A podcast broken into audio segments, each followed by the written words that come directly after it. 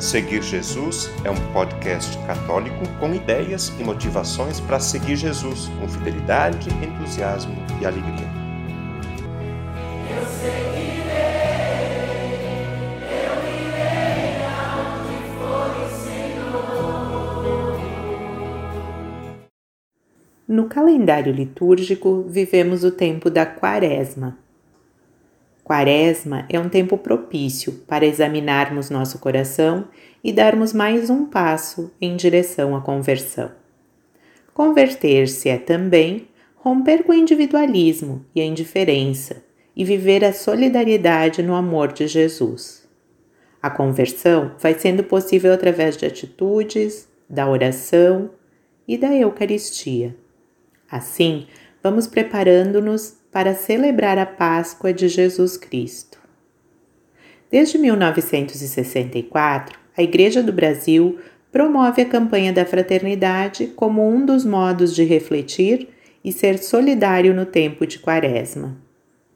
O objetivo de cada campanha da fraternidade é despertar nossa solidariedade em torno de um problema concreto que envolve a sociedade brasileira, buscando caminhos de solução através da luz do Evangelho. A cada ano é escolhido um tema e um lema. Em 2022, os bispos do Brasil propõem refletirmos sobre a educação em nosso país à luz da fé. A campanha da fraternidade nos ajuda a ampliar a nossa compreensão a respeito da educação, entendida não apenas como ato escolar como transmissão de conteúdos ou preparação técnica para o mundo do trabalho. Estes, sem dúvida, são aspectos importantes, porém, não os únicos. Mais do que abordar um ou outro aspecto específico da problemática educacional, a campanha da fraternidade nos convoca a refletir sobre os fundamentos do ato de educar. A educação precisa promover o desenvolvimento integral da pessoa, formar para uma vida fraterna e justa. Refletir a favor da educação na época quaresmal é reconhecer que algo pode e deve mudar. O tema da campanha da fraternidade deste ano é Fraternidade e Educação. O lema fala com sabedoria, ensina com amor, retirado de Provérbios 31, versículo 26. Com certeza, ao ler o versículo do lema da campanha da fraternidade, vamos lembrar de Jesus. Quero partilhar aqui a leitura de algumas partes do texto base da campanha da fraternidade, que trazem Jesus como mestre e educador. No parágrafo 146, lê-se: As sagradas Escrituras apresentam a imagem de um Deus que se revela às criaturas dentro de contextos históricos e culturais. Contemplando os mistérios da vida de Cristo, não é de surpreender que o Filho de Deus foi educado e adorou o Pai como um judeu de seu tempo.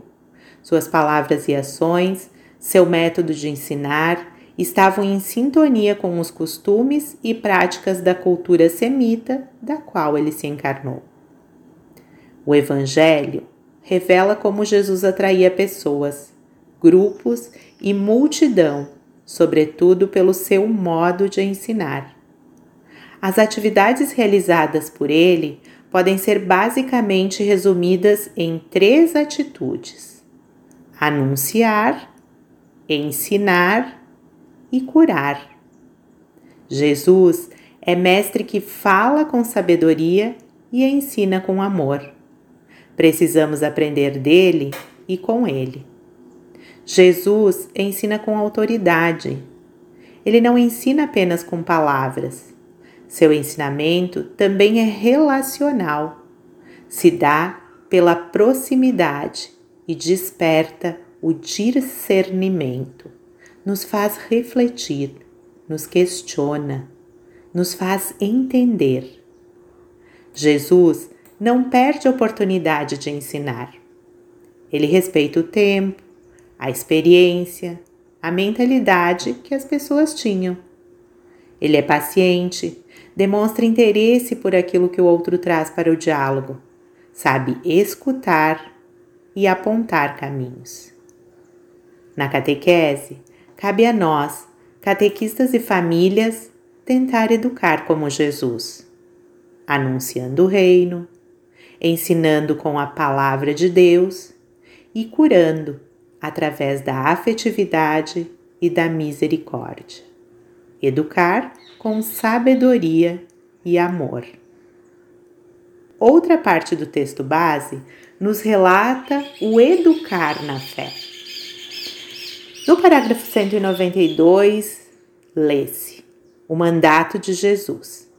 E depois, e fazei discípulos todos os povos, batizando-os em nome do Pai, do Filho e do Espírito Santo.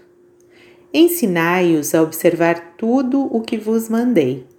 Eis que estou convosco todos os dias, até o fim dos tempos.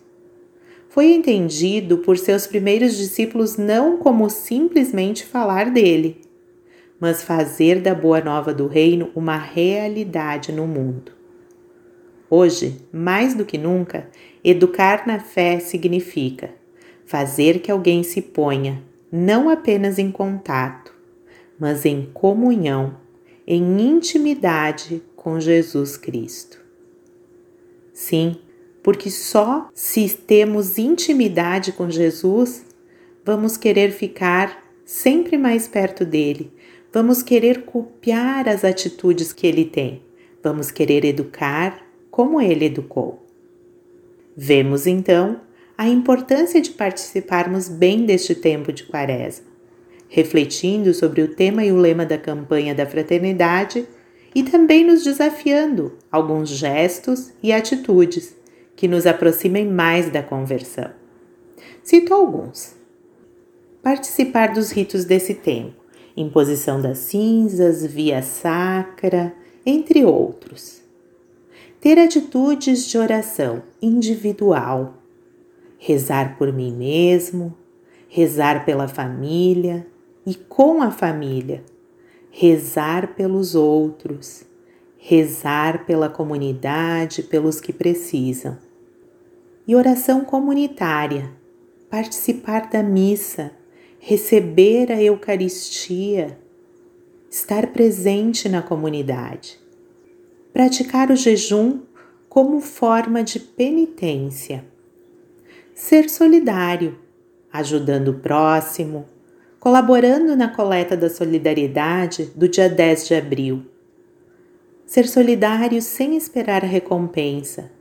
Ser solidário como Jesus foi, sem julgar, só com amor. Para encerrar esta primeira participação do ano, convido para escutarem a oração da campanha da fraternidade. Pai Santo, neste tempo favorável de conversão e compromisso, dai-nos a graça de sermos educados pela palavra que liberta e salva.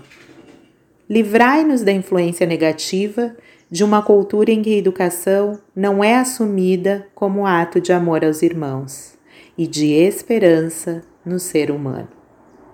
Renovai-nos com a vossa graça para vencermos o medo, o desânimo e o cansaço e ajudai-nos a promover uma educação integral, fraterna e solidária. Fortalecei-nos para que sejamos corajosos na missão de educar para a vida plena em família, em comunidades eclesiais missionárias, nas escolas, nas universidades e em todos os ambientes. Ensinai-nos a falar com sabedoria e educar com amor.